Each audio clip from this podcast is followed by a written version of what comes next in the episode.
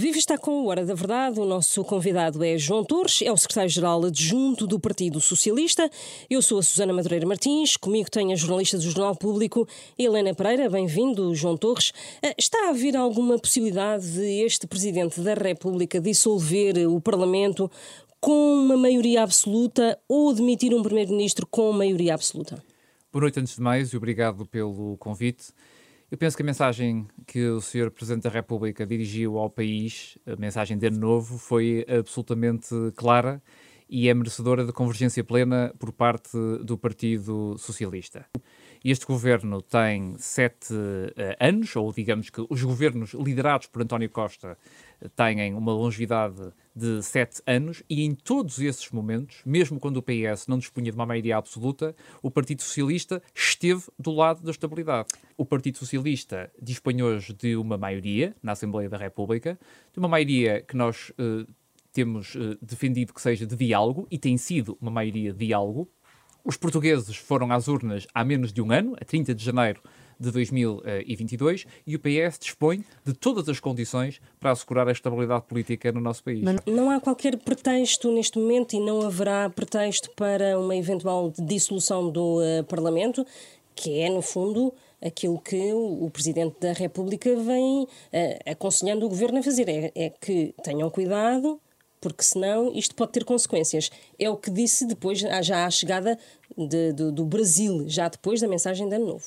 Não interpreto dessa forma a mensagem de Ano Novo do Sr. Presidente da República. Em segundo lugar, os portugueses desejam estabilidade política. Os portugueses votaram pela estabilidade política o Sr. Presidente da República, no uso uh, legítimo dos seus poderes, dissolveu a Assembleia da República no último trimestre de 2021. O resultado dessa dissolução foi um reforço de resultado muito expressivo por parte do Partido Socialista. António Costa, como secretário-geral do partido, também como primeiro-ministro, desde 2015, reforçou sucessivamente em três eleições o seu resultado eleitoral. Os portugueses desejam essa estabilidade e o Partido Socialista está em condições de corresponder uh, a essa estabilidade, que é, aliás, uma mais-valia que o, seu, que o próprio Presidente da República, que o seu Presidente da República reconheceu como sendo uma vantagem comparativa Mas muito importante em Portugal. O seu Presidente da República reconheceu a importância e até a vantagem comparativa de Portugal ter um contexto de estabilidade política face a outros Estados-membros da União Europeia num contexto de incerteza. E, portanto, honestamente, eu não interpreto, uh, compreendendo as vossas questões, uh, a mensagem do Sr. Presidente da República dessa forma. Marcelo Rebelo de Sousa uh, tem aqui algum tipo de concertação com o PSD e com Luís Montenegro e lê assim estas declarações, não a da mensagem de Ano Novo só, mas outras declarações do Presidente da República, ou isso hum, é um fantasma, não, não existe? Numa democracia, cada um tem o seu papel. E, como compreenderá, Uh, não vou ajuizar sobre essa matéria. Com certeza que o Sr. Presidente da República tenha um entendimento sobre o cumprimento das funções presidenciais de acordo com a Constituição da República Portuguesa e com o espírito da Constituição, e, portanto, o Sr. Presidente da República, melhor do que ninguém, uh, sabe exatamente qual é o papel de um Presidente da República. E, portanto, com toda a franqueza, eu penso que essa pergunta não tem, não tem razão, razão de ser.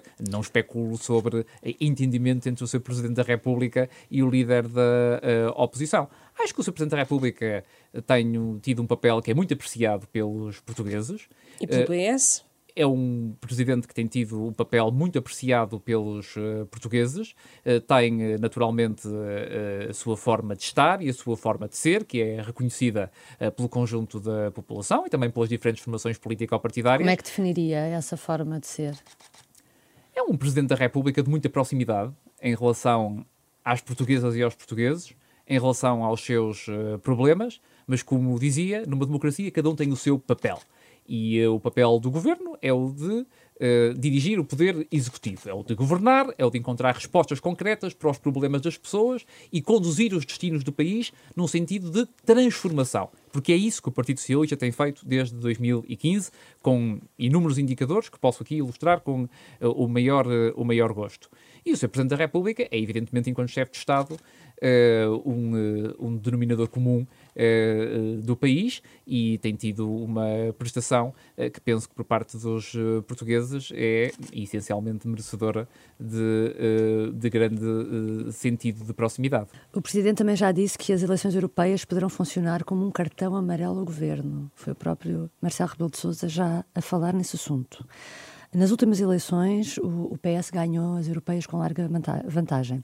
Se o PS não ganhar as próximas, então sim, poderemos estar a falar de um pântano? Julgo que esse cenário não está em cima da mesa. Tenho muita confiança eh, de que o Partido Socialista tem todas as condições para ser eh, vencedor das próximas eleições europeias, porque se há matéria que tem sido também reconhecida pelos portugueses, é a importância de termos um governo e um primeiro-ministro com voz na Europa. E ao contrário do que sucedeu ao longo do último período de governação da direita, em que verdadeiramente Portugal se menorizou perante as instituições europeias, a verdade é que há hoje um reconhecimento de que Portugal tem hoje uma voz prestigiada, firme, respeitada na Europa, e se Portugal tem essa voz, isso deve-se muito também ao prestígio que o primeiro-ministro António Costa granjeia junto dos seus pares no Conselho Europeu, mas de forma muito alargada no conjunto das instituições europeias. Não acho que tenha sido um, uh, um aviso. Uh, como lhe digo, o Partido Socialista está muito ciente das suas responsabilidades. Nós vamos honrar o nosso compromisso com os portugueses. Vamos honrar o mandato que os portugueses nos conferiram de exercer uh, o, o, mandato governativo e o mandato também na Assembleia da República, enquanto uh, grupo parlamentar, de forma dialogante.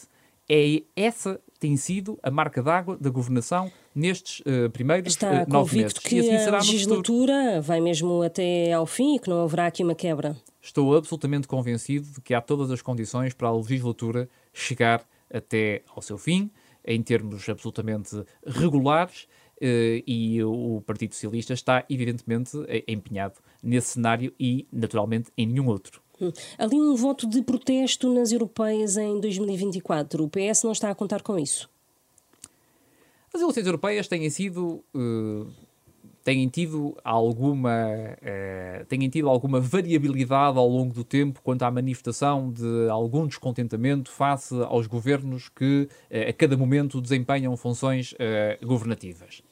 Agora, como lhe dizia há pouco, eu acho que hoje Portugal tem uma voz na Europa e até uma voz no mundo, em grande medida, por dispormos de um primeiro-ministro que é uma voz que conta junto das instituições europeias e junto dos seus pares.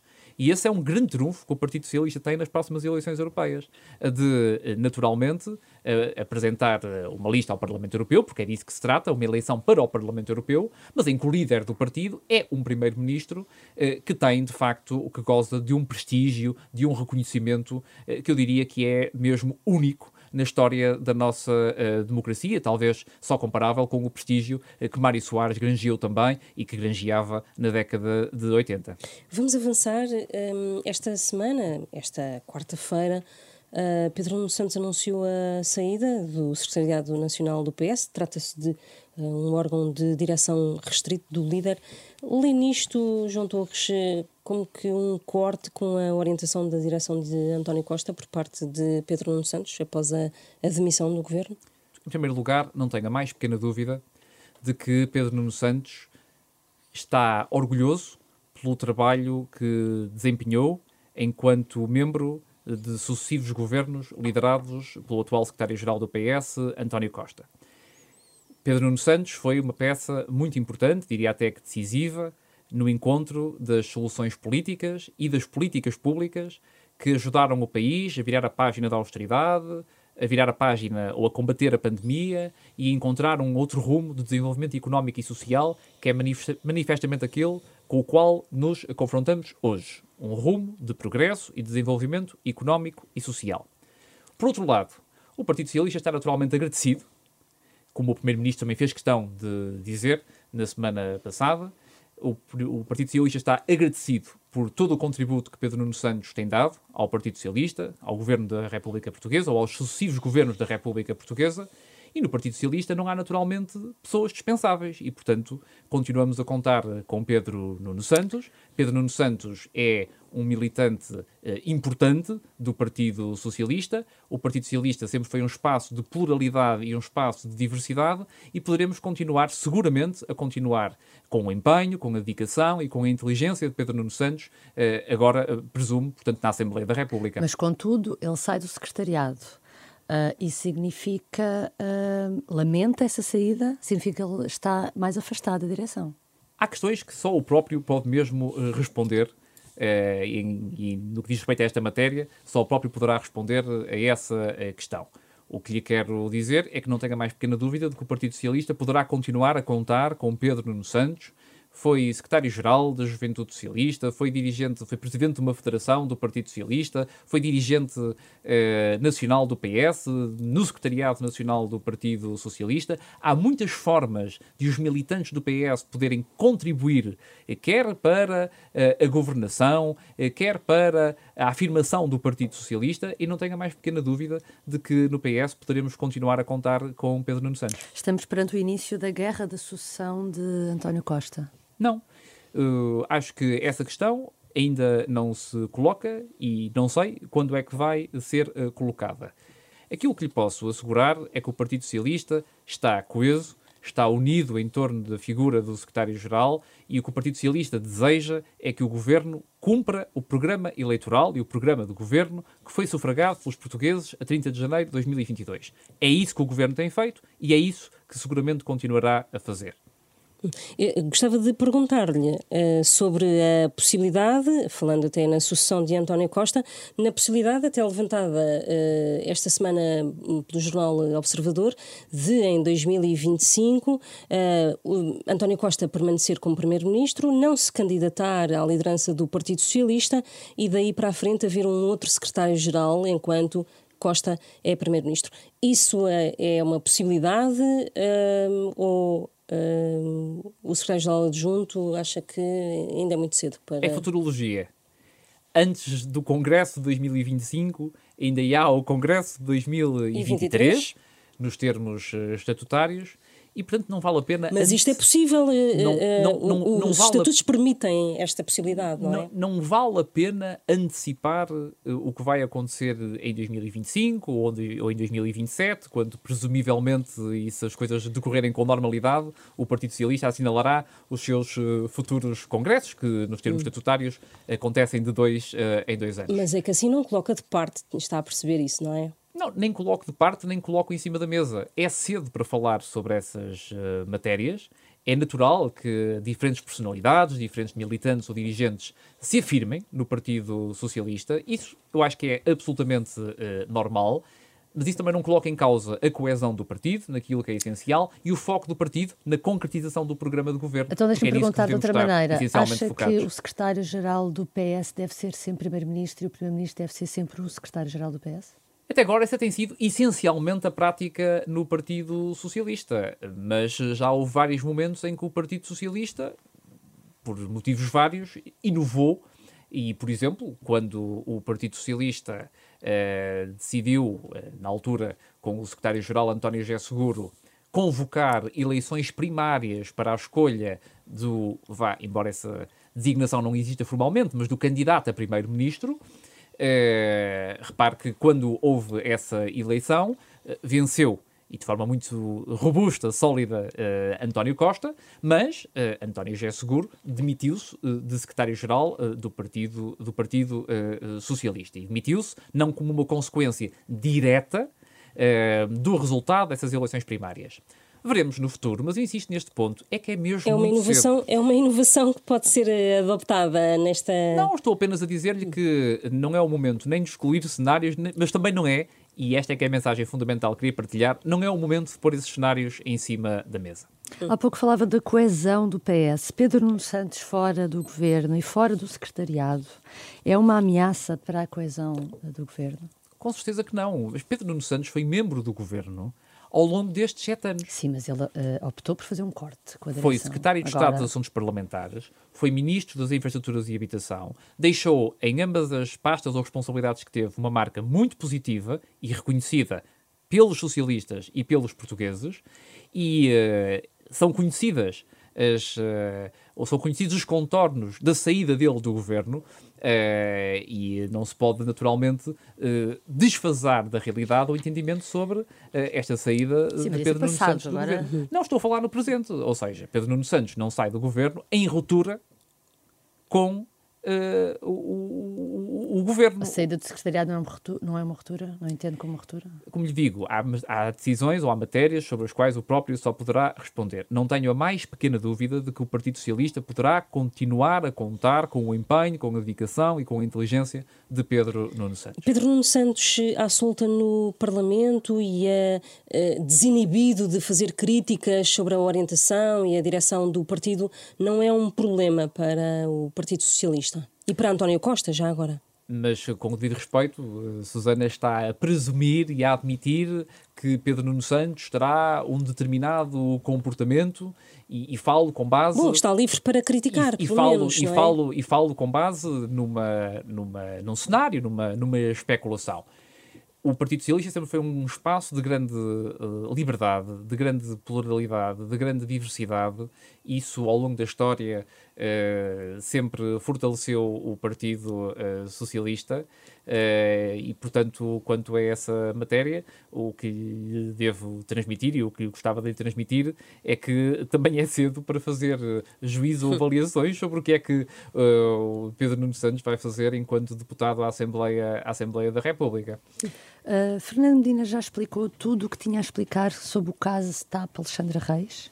Fernando Medina não está mesmo uh, diretamente implicado nesta, nesta, nesta situação.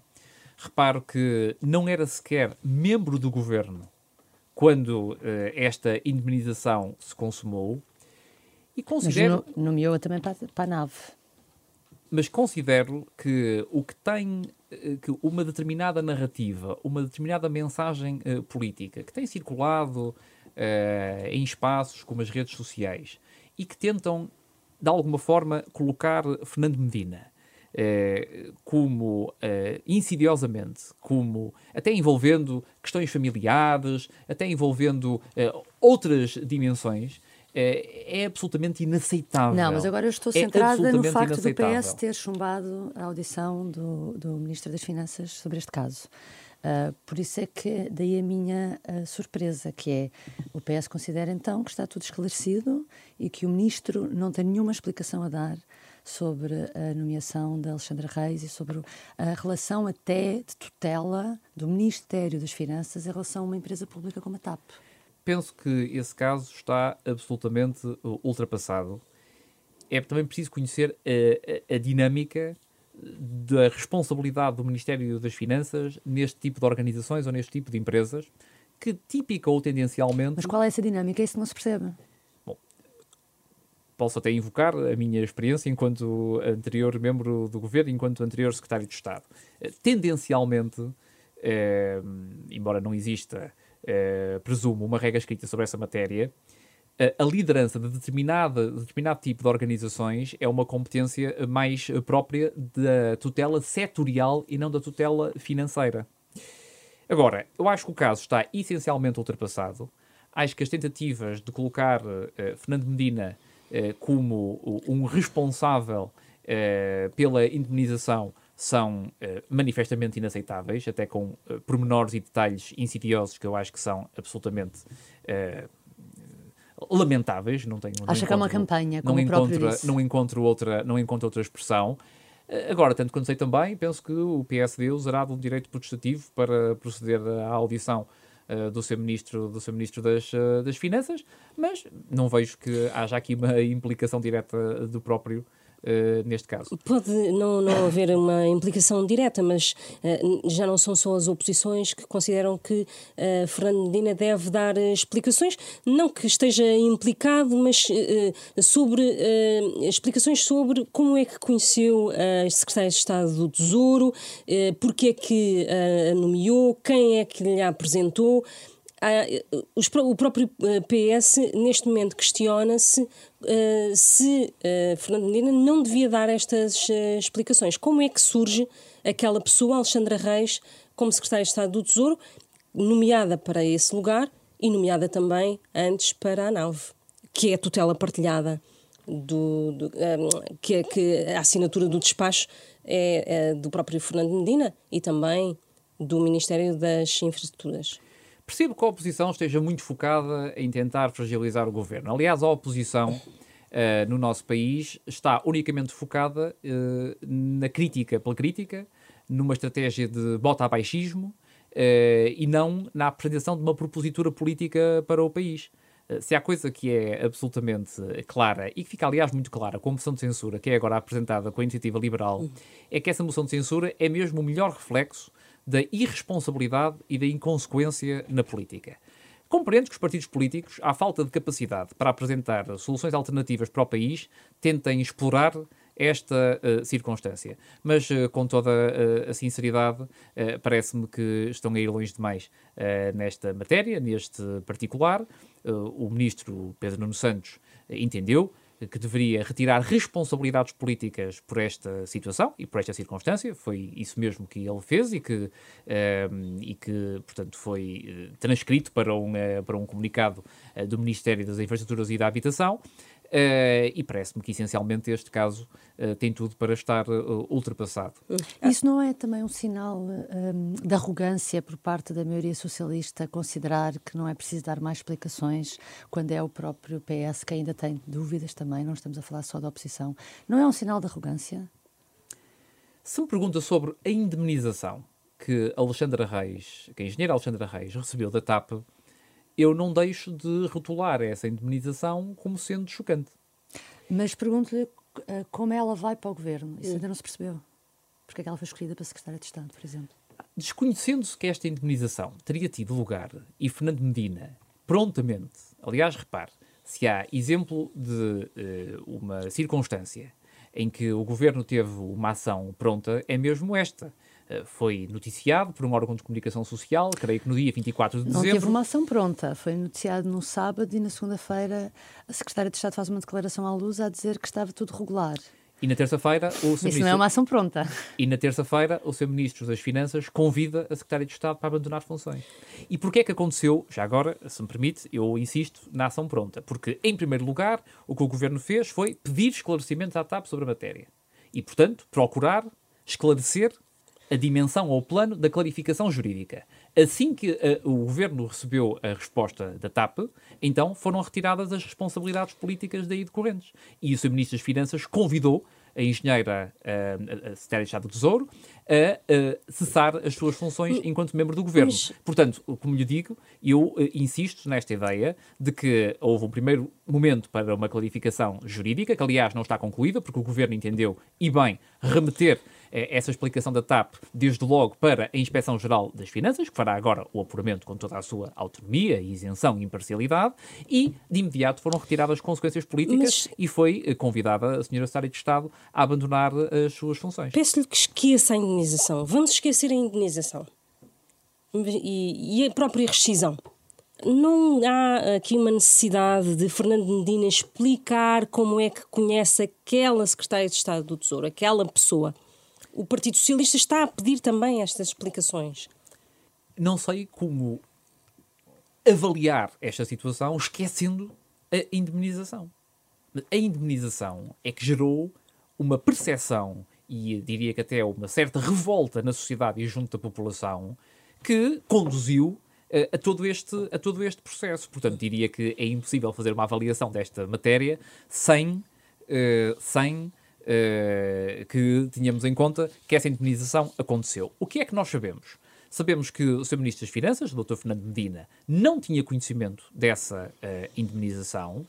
Sabemos que uh, a Secretária de Estado do Tesouro uh, tinha e granjeia de um currículo que é muito expressivo e, desse ponto de vista, foi considerado um elemento válido para integrar, para integrar o governo e uh, assim uh, sucedeu. A partir do momento em que foi conhecida essa indemnização, o valor da indemnização, os contornos da indemnização e até talvez levantadas algumas dúvidas jurídicas sobre a ocorrência de, dessa indemnização, penso que o governo retirou as responsabilidades políticas que deveria ter retirado.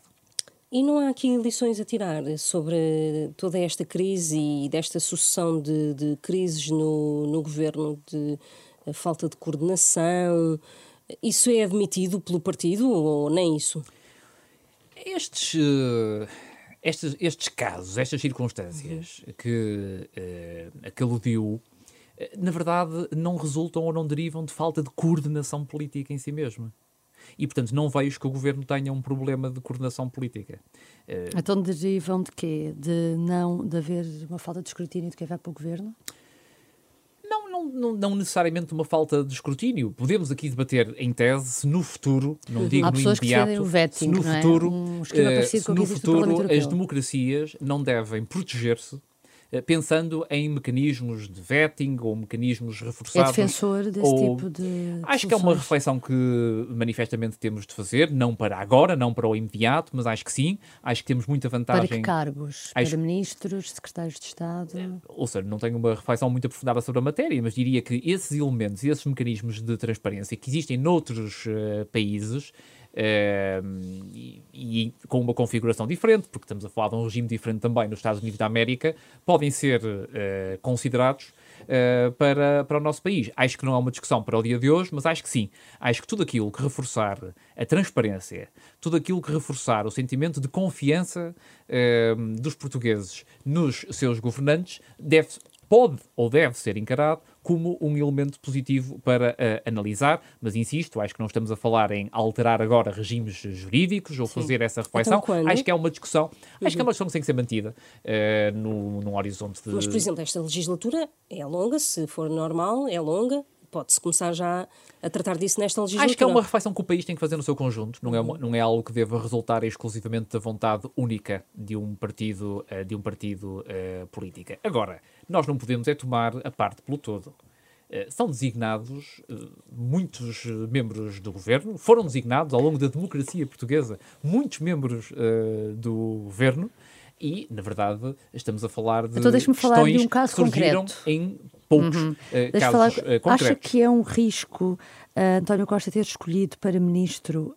João Galamba, uma vez que o novo ministro está, a, desde 2020, a ser investigado pelo Ministério Público por causa do hidrogênio verde? Penso que o. Seria mais sensato não escolher uma pessoa que não sabemos se uh, poderá vir a ser constituída arguida, porque uma vez que sabe-se que há mais de dois anos está a ser investigada? Não. não considero minimamente que João Galamba não tenha condições para poder integrar o governo. Aliás, entendo que será um excelente ministro das infraestruturas, como foi um excelente secretário de Estado da Energia. Repare, João Galamba já era membro do governo.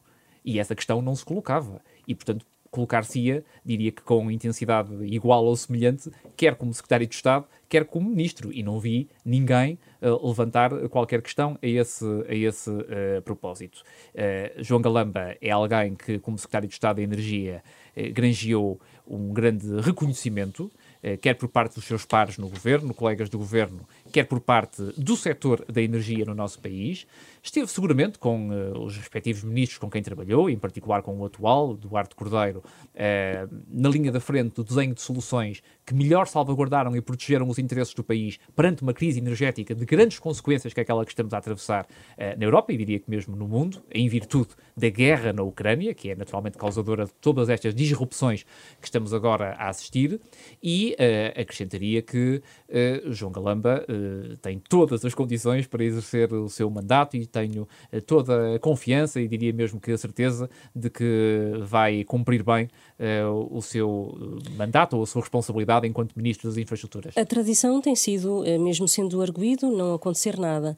Mas e, e, e se for acusado, como é que fica a posição de Galamba? Cada caso é um caso, Acho que uh, uma coisa é, ser é estar a ser investigado, outra coisa é ser constituído arguído, outra coisa é ser acusado. Uh, cada caso é um caso. Acho que nós não devemos, Bom, naturalmente. Miguel Alves foi acusado e saiu imediatamente, não é? Acho que nós não devemos uh, levantar ou criar instabilidades ou especulações sobre essa matéria. naturalmente, existe um princípio que é absolutamente sagrado para o Partido Socialista de separação de poderes na República Portuguesa. a justiça, as suas instituições devem fazer o seu, o seu trabalho, mas, eh, como lhe digo, não há nada eh, que levasse a que João Galamba não pudesse integrar o governo, integra o governo, integra bem, do meu ponto de vista, e acho que vai cumprir exemplarmente as suas responsabilidades como Ministro das Infraestruturas. Uh, vamos mudar de assunto para coisas de Parlamento. Uh, é um brinde para o Partido Socialista para o Governo esta moção de censura uh, debatida esta uh, quinta-feira uh, serve para arrumar a casa após a posse dos ministros e as mexidas no Governo? É certamente uma boa oportunidade para o país perceber ainda melhor o estado da nossa oposição. Há pouco tive a oportunidade de dizer, e insisto, esta moção de censura é irresponsável e é inconsequente. A moção de censura não é apenas um sinal político pode ser considerado como tal, mas uma moção de censura, se fosse aprovada, coisa que não vai ser, porque felizmente o Partido Socialista dispõe de uma maioria na Assembleia da República, se mas se fosse aprovada, daria origem... daria origem a uma uh, possível de, a uma, a uma, a uma demissão do, uh, uh, do governo. Uma posição Esta alinhada moção... de todas as oposições, da esquerda à direita, daria um sinal ao Presidente da República? Esta moção de censura é apenas e só um sintoma da disputa do espaço político da oposição à direita no Parlamento e no país. É a segunda moção de censura que o governo enfrenta. Houve uma primeira, salvo erro, em julho, apresentada pelo Chega. Chega. Agora temos uma moção de censura apresentada pela Iniciativa Liberal. E o que vai resultar desta moção de censura é que o governo e, naturalmente, o Partido Socialista sairão reforçados porque dispõem de uma maioria que vai assegurar a estabilidade do país e que provará essa mesma estabilidade aos portugueses. E tem alguma diferença uh, em relação ao atual líder do PST, Luís Montenegro, comparado com o anterior, Rui Rio? Vejo muitas diferenças Quais? entre os estilos de liderança, entre a substância, a materialidade uh, daquilo Porque que é... Porque até há quem diga que, de... que a oposição de Luís Montenegro passa despercebida, tal como acontecia com o Rui Rio, por isso é que lhe pergunto. Não, Luís Montenegro optou por fazer uma opção, uma oposição corrosiva. Ou seja, o líder do maior partido da oposição optou por fazer uma oposição permanentemente corrosiva e bota baixista ao governo e ao Partido Socialista. Sucede que, do meu ponto de vista, uh, os portugueses desejariam uma oposição diferente. Com certeza que quem tem mandato para uh, decidir quem é o líder da oposição são os militantes desse mesmo partido, mas com franqueza, acho mesmo que Portugal merecia uma oposição melhor, diria até diferente.